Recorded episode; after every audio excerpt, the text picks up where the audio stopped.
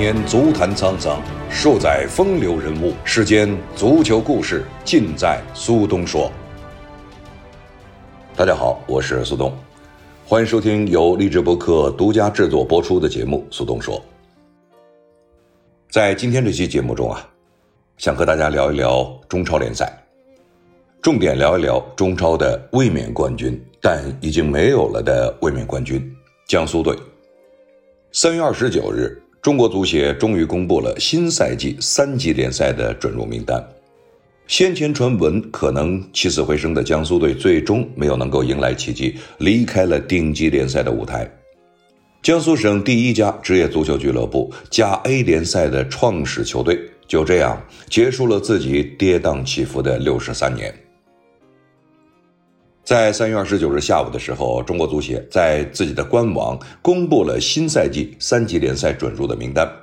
一度濒临解散的中超球队天津津门虎出现在了准入名单之列，在最后的时刻起死回生。而备受关注的上赛季中超冠军江苏苏宁则无缘准入名单。沧州雄狮将替补获得中超联赛的准入资格。江苏苏宁这支刚刚夺得了中超联赛冠军的球队，就此消失在了中国足坛的历史中。卫冕冠军在第二年就解散了，这种事情放在世界足坛上也非常罕见。西班牙媒体《马卡报》报道了江苏队无缘中超准入的消息，并称这是中超历史上的又一悲哀事件。确实，从过往的所有世界的各大联赛来看，在刚刚夺得。最终的顶级联赛冠军之后，第二年就原地解散，这在世界的主要的联赛中是头一遭。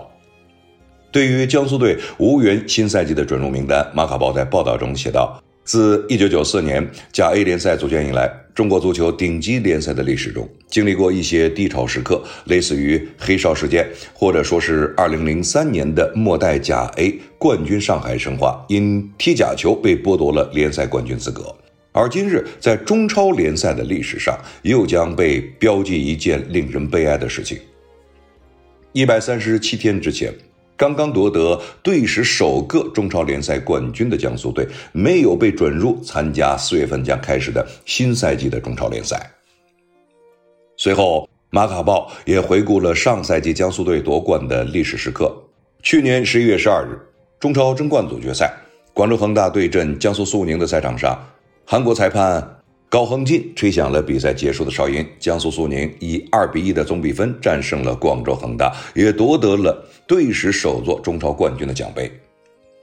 作为一支卫冕冠军球队，江苏队的结局略显悲凉。马卡报也感到惋惜，江苏队为试图保住俱乐部也做出了不少的工作，但最终奇迹还是没有能够发生，俱乐部没有能够找到挽救的办法。上赛季的中超冠军除了解散，似乎也没有其他的出路。作为从一九九四年甲 A 元年就开始征战顶级联赛的十二支俱乐部之一来说，这应该是一个悲伤的结局。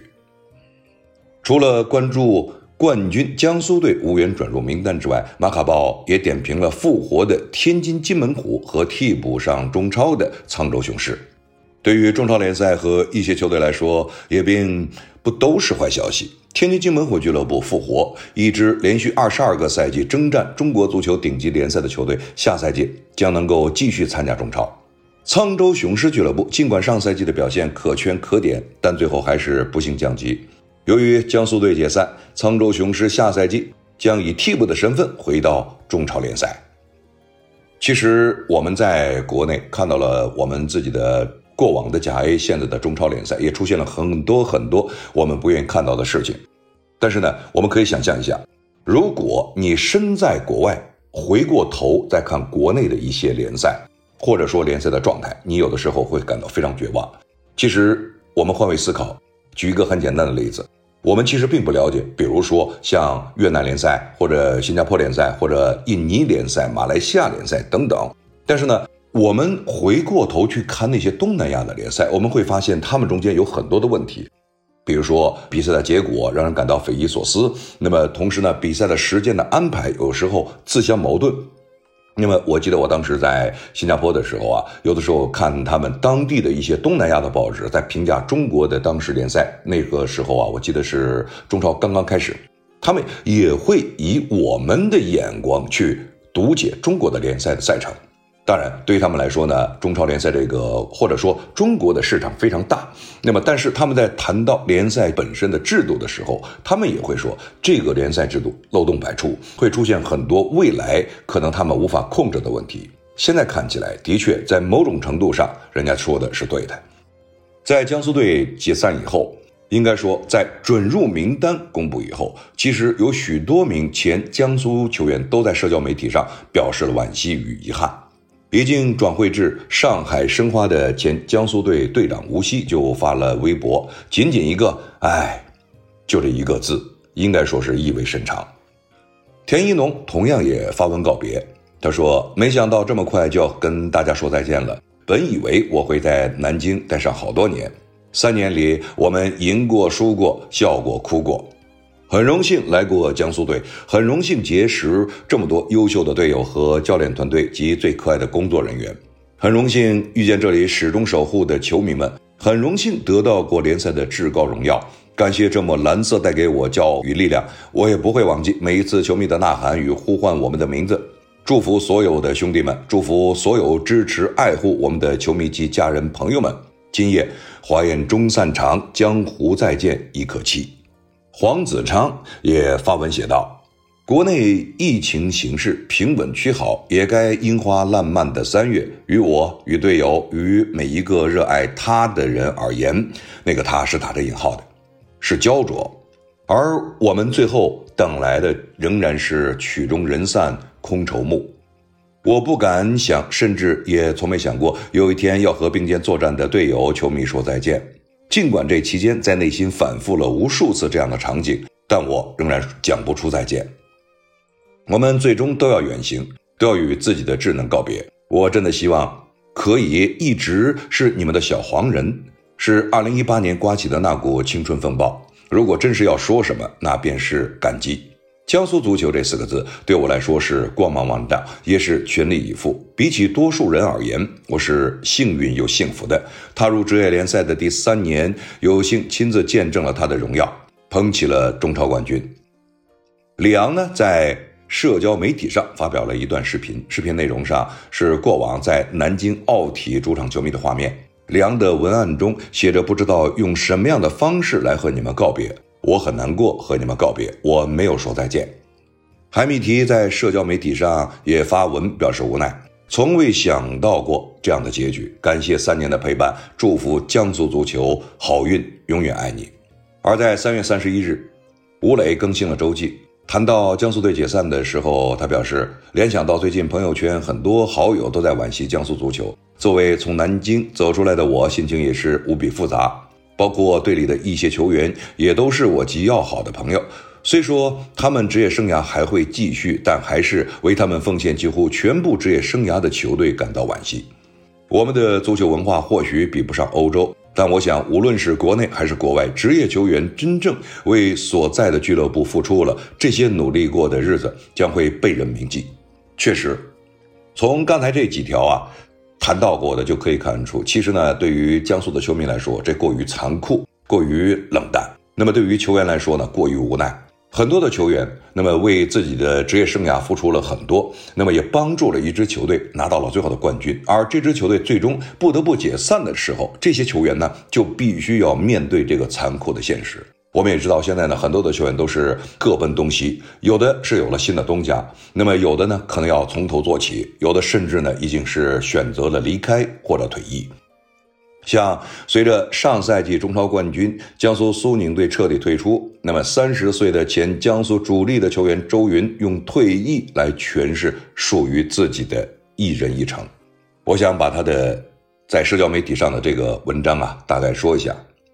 三月三十日，他在个人社交媒体上发长文告别。他说：“如果一个足球运动员一生中真的有两次死亡，那做这个决定的时候便是第一次。漫漫长路，我就陪你们走到这里。在江苏阵中，司职后卫的周云呢，向来低调沉默，很多球迷还戏称有些腼腆的他为“云妹妹”。但当球队不复存在，刚至而立之年的周云却选择用最激烈的方式告别。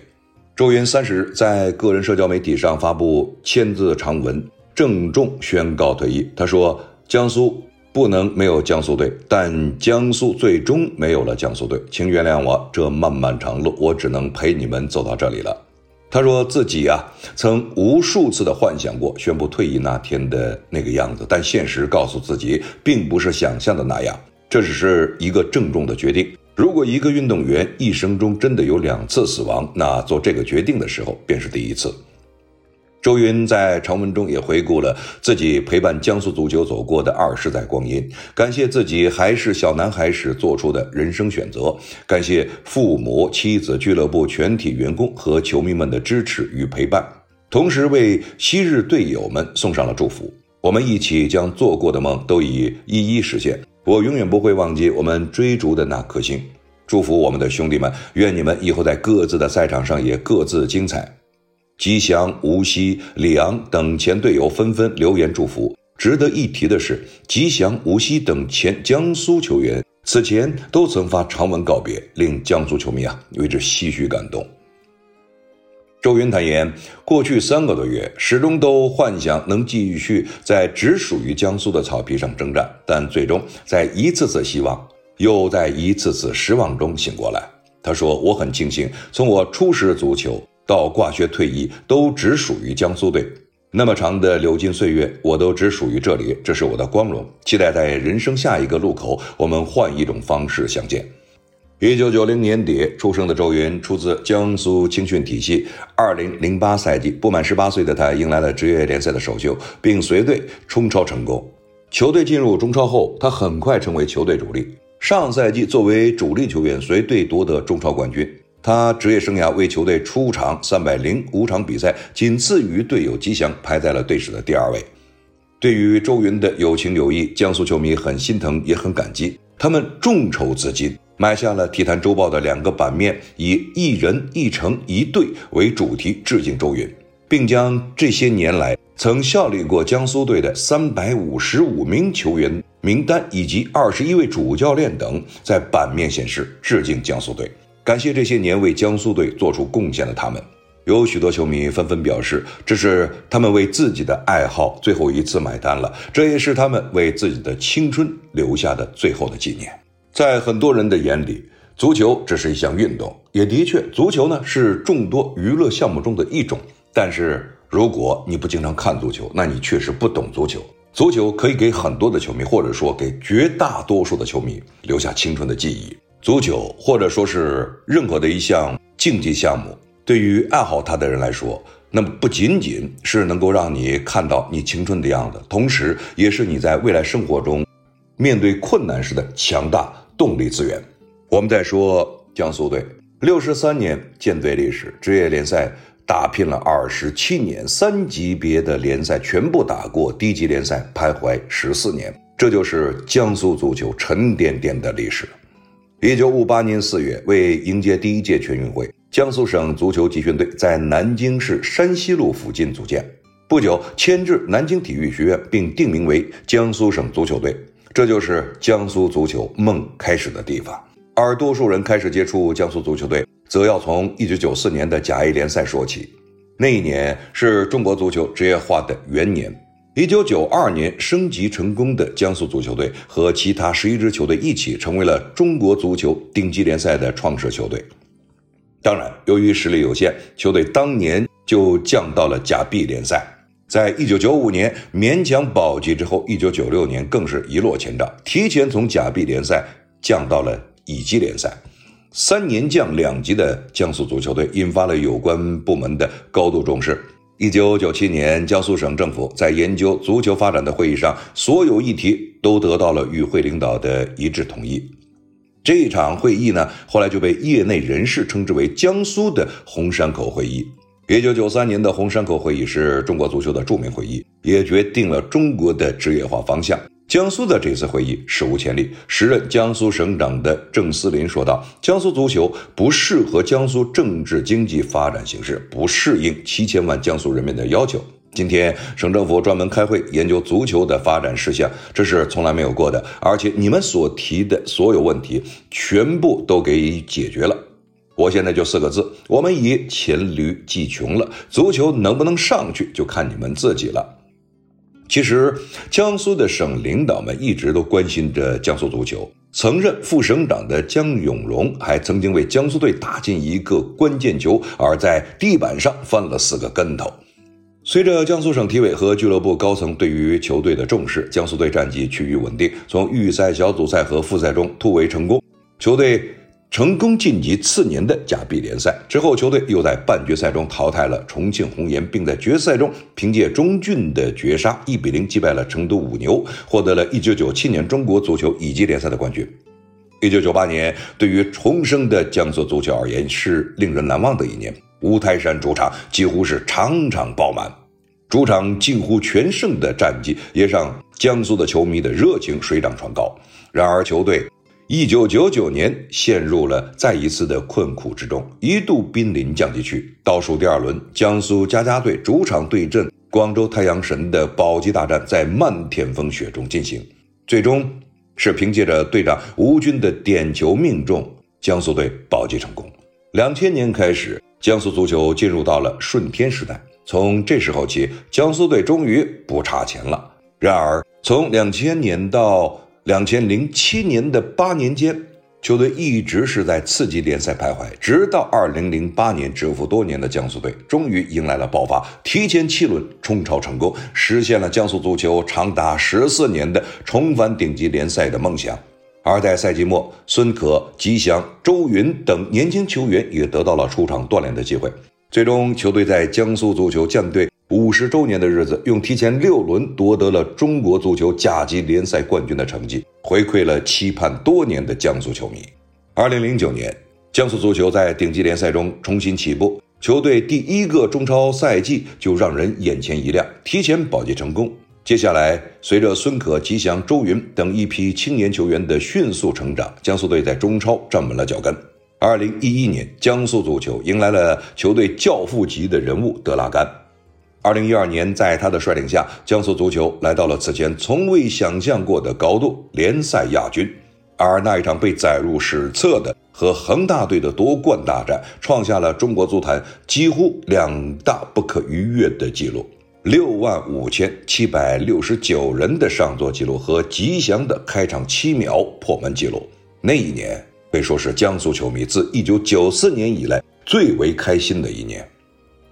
紧接着，江苏队在二零一三年初的超级杯上，二比一力克恒大，拿到了第一个颇具分量的全国冠军头衔，同时也打上了亚冠联赛的比赛。二零一五年，江苏队在足协杯的决赛中通过了加时，客场一比零击败了申花，也首次捧得了足协杯的奖杯。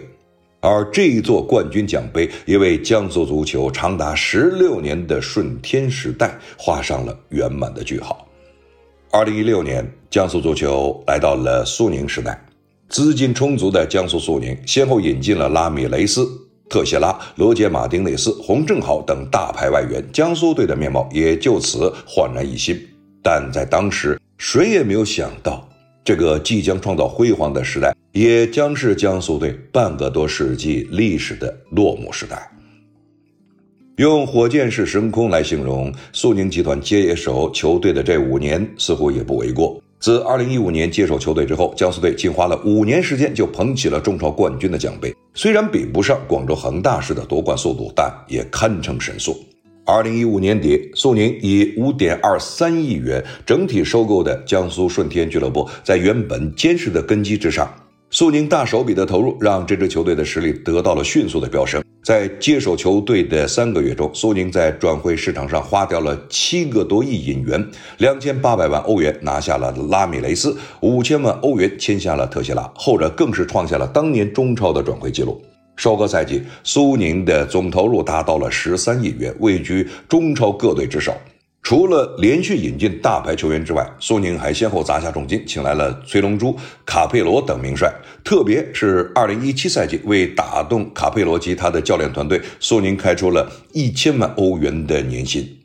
尽管持续的大投入在此前没有能够受到立竿见影的奇效，顶着炫目光环而来的卡佩罗，自2017年6月接手到2018年3月离任，在24场的比赛中仅交出了八胜七平九负的成绩单，创造了职业生涯的最低胜率，但球队却沉淀了雄厚的人才储备，像特谢拉、吴曦等均为中超国内外的顶级球员。正是因为他们的存在，加之2020赛季特殊的赛制，实用派主教练奥拉罗尤的悉心调教，让江苏队在2020赛季最后的争冠战中一举掀翻广州恒大，在冠军奖杯上刻下了自己闪亮的名字。在夺冠之后，是什么原因让苏宁无法继续？其实答案很简单，那就是缺钱。在当下的中超，没有一支中超俱乐部。能够靠俱乐部自身的运营来养活自己，即便是公认的最为成功、两次问鼎亚冠、八夺中超冠军的广州恒大，也一直处于亏损之中。江苏队亦是如此。这五年来，作为背后投资方的苏宁集团，源源不断地为俱乐部输血，支撑着球队的重量级的引援以及高额年薪、赢球奖金、日常开支等等。不过，这持续的巨额投入，到了二零二零赛季，似乎有了微妙的变化。欠薪传闻一直围绕着这支夺冠的球队。要说的话，早在去年九月，江苏队就一度传出了球员罢训讨薪的消息。尽管这一负面消息马上被俱乐部所辟谣，江苏队也一路顺风顺水的拿到了冠军。但是夺冠之后，该队主教练奥拉罗尤公开表达了对俱乐部的不满。球队夺冠之后，除了短信之外，似乎什么都没有。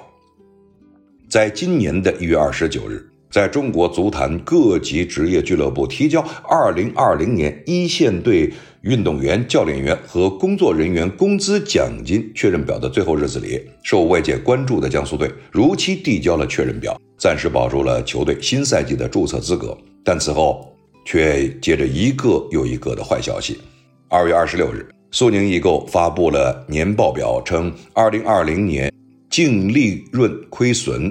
已经超过了三十九亿元，而在此前一天，实控人控股股东张近东及苏宁电器集团拟筹划股份转让事宜，预计转让比例百分之二十至百分之二十五，可能涉及苏宁易购的控制权变化。在春节后的首个工作日。该集团董事长张近东先生在面对苏宁全体员工的讲话中也表示，苏宁正在卸下包袱，轻装上阵，但同时也没有了更多的回旋余地。针对不在零售主赛道的，要主动做减法，收缩战线，该关的关，该砍的砍。这一切呢，在后面的这段日子里啊，无论是球队上下还是江苏的球迷，都显得非常的煎熬。三月十九日，中国足协主席陈戌源在接受央视主持人白岩松。新闻一加一栏目采访时，曾表示江苏队有可能会有转机。没过几天，原定于三月二十三日公布的三级职业联赛俱乐部参赛名单也推迟问世。这一切啊，都让人看到了，似乎中国足协也在等待着江苏足球能够重新回到中超联赛里边。但这一切在三月二十九日的时候，让球迷看到了最后的结果。这一切看起来是非常的悲哀。但是在这里呢，我自己也有一定的感受。我觉得，在整个的近期或者说近些年的中超联赛中，这个泡沫似乎有点过大。从五年的八十亿，当时是让所有人，包括了世界上的足坛的各方面人士，感到异常的震惊。我们同时也喊出了一个口号：我们要打造一个世界第六联赛。我相信很多的球迷应该对这些呢都还记忆犹新。当时和很多的朋友在聊的时候，就觉得这是一个泡沫，只是说这个泡沫什么时候能够下去，或者说以什么样的方式退去，这是一个很大的疑问。会不会伤及到中国足球的根本？随着时间的推移，来到了今天，那么我记得就是在刚刚接手这个江苏舜天的时候，苏宁集团投入的不可谓不大，他们的决心也不可谓不大。在准备撸起袖子大干一场的时候，而且在前一两年成绩非常不错的时候，一纸规定让江苏苏宁的这支球队受到了打击，那就是 U 二三政策。这个 U 二三政策让很多的球队受到了冲击，而对于苏宁来说，这个冲击尤为大，因为在当时完全是按着冲击冠军去准备的。自己的 U 二三球员虽然有，但是还没有那么出类拔萃，也没有那么出众。所以说，在比赛还没有开始的时候，首先呢，你就有一个短板，让人看得非常明显。随后又有各种各样的一些规定，从根本上说，有内因也有外因，有主观的，有客观的。这就是江苏足球走到最后不得不给人感觉很无奈的最后的结果。我觉得从一个商人的角度来说，你如果去逐利无可厚非，但确实由于外在的一些原因、内部的一些问题，使得江苏苏宁这支球队没有能够走到最后。但客观说，那么从当时的。五年八十一开始就已经开始泛起了许许多多很多人看不到的泡沫，或者说不愿意看到的泡沫，影响了整个足球向前的发展。或者说，对于中国足球来说，在很大的程度上，看似是繁华似锦，但实际上是一地鸡毛。在今年，尤其改为了中性名以后啊，对于很多的球队影响颇大。这当然也并不排除对于江苏苏宁的这支球队的影响。那么，对于很多的投入有限的这个球队来说呢，似乎我看到了能够生存的一线希望。但是想想看，到今天比赛马上就要开始了，仍然有可能有一支球队无法能够顺利的进入到赛区。这就是现在中国足球的现状。在去年五月二十三日。中国足协公布的三级职业联赛俱乐部参赛名单是来自江苏的球队多达七支，包括中超的苏宁、中甲的南通之云、泰州远大、苏州东吴、昆山 FC 以及中乙球队南京风帆和盐城鼎立。当时有江苏本土的媒体点赞称，江苏在足球事业上的发展给中国足球打了一剂强心剂。九月十三日，中甲开战，当日苏宁也有赛事，一超四甲首度同日登场，斩获三胜一平。这一天更被誉为江苏足球的里程碑之日。仅仅十个月之后，足协公布新赛季准入名单时，江苏的职业球队一下少了三支。改名江苏队的苏宁在停止运营一个月之后走向了完结。泰州远大和盐城陆之营，也就是原来的盐城鼎立，也未能通过准入。二零二一赛季，江苏的球迷只能在中甲看到四支江苏球队出战，其中包括替补升级的南京城市，也就是原来的南京风帆。此外，中乙还有一支无锡吴钩。对于很多人来说，确实感到非常的唏嘘。一个曾经的足球大省，现在呢，只能在低级别的联赛中重新开始。四月五号的时候，北京。冬奥纪实频道《足球一百分》这个节目中呢，昔日的江苏队球员、江苏队预备队主教练陆博飞透露，在俱乐部解散之后，现在预备队和梯队上百号人都不得不重新面对自己的足球人生。他接着说：“停止运营时，我们球队。”都是休息阶段，然后接到了延迟集结的时间。解散之后，我们的梯队有上百号人，很庞大的群体，他们的出路是很困难的。作为教练员，我们只能帮助年轻球员寻找出路，试着帮他们联系。的确啊，对于很多的年轻的球迷或者说球员来说呢，这样的结局未免有点过于残酷。不过啊。倒是客观的说，我们必须现在面对我们本来可能不想面对的现实，不破不立，这是我们一直在说的。对于江苏足球来说，这是一个苦果。但是呢，毕竟他们现在还在有中甲、中乙正在征战的江苏的球队，也许这是未来江苏足球的种子。这个节目的最后啊，我想用我的一个朋友，他也是一个体育媒体人，而且是一个高层的管理人，他在朋友圈留下的一段话，来作为这个节目的结语。他说：“前些日子，很多人批评中超限薪、中姓名等改革，认为中国足球前景黯淡。我都会表达相反观点。正因为这个行业多年来非市场原因的因素干扰太多，才导致体育市场泡沫膨胀、鱼龙混杂，踩坑的人前赴后继。一场饕餮之后，有人酒足饭饱扶墙而去，有的人黄连入口，默默退场。”最终收拾残局的还是坚守阵地的行业人。中超变化是选择了一条艰难而正确的道路。也会有更多的同行者一起加入，换来的是对未来中国足球职业化的美好期待。希望这段话呢，能够让我们更多的足球人，或者说爱好足球的从业者、球迷共勉。同时，也希望我们的中国足球在未来越来越好，越来越顺。各位收听的是励志播客独家制作播出的苏东说，感谢各位收听，我们下次节目再见。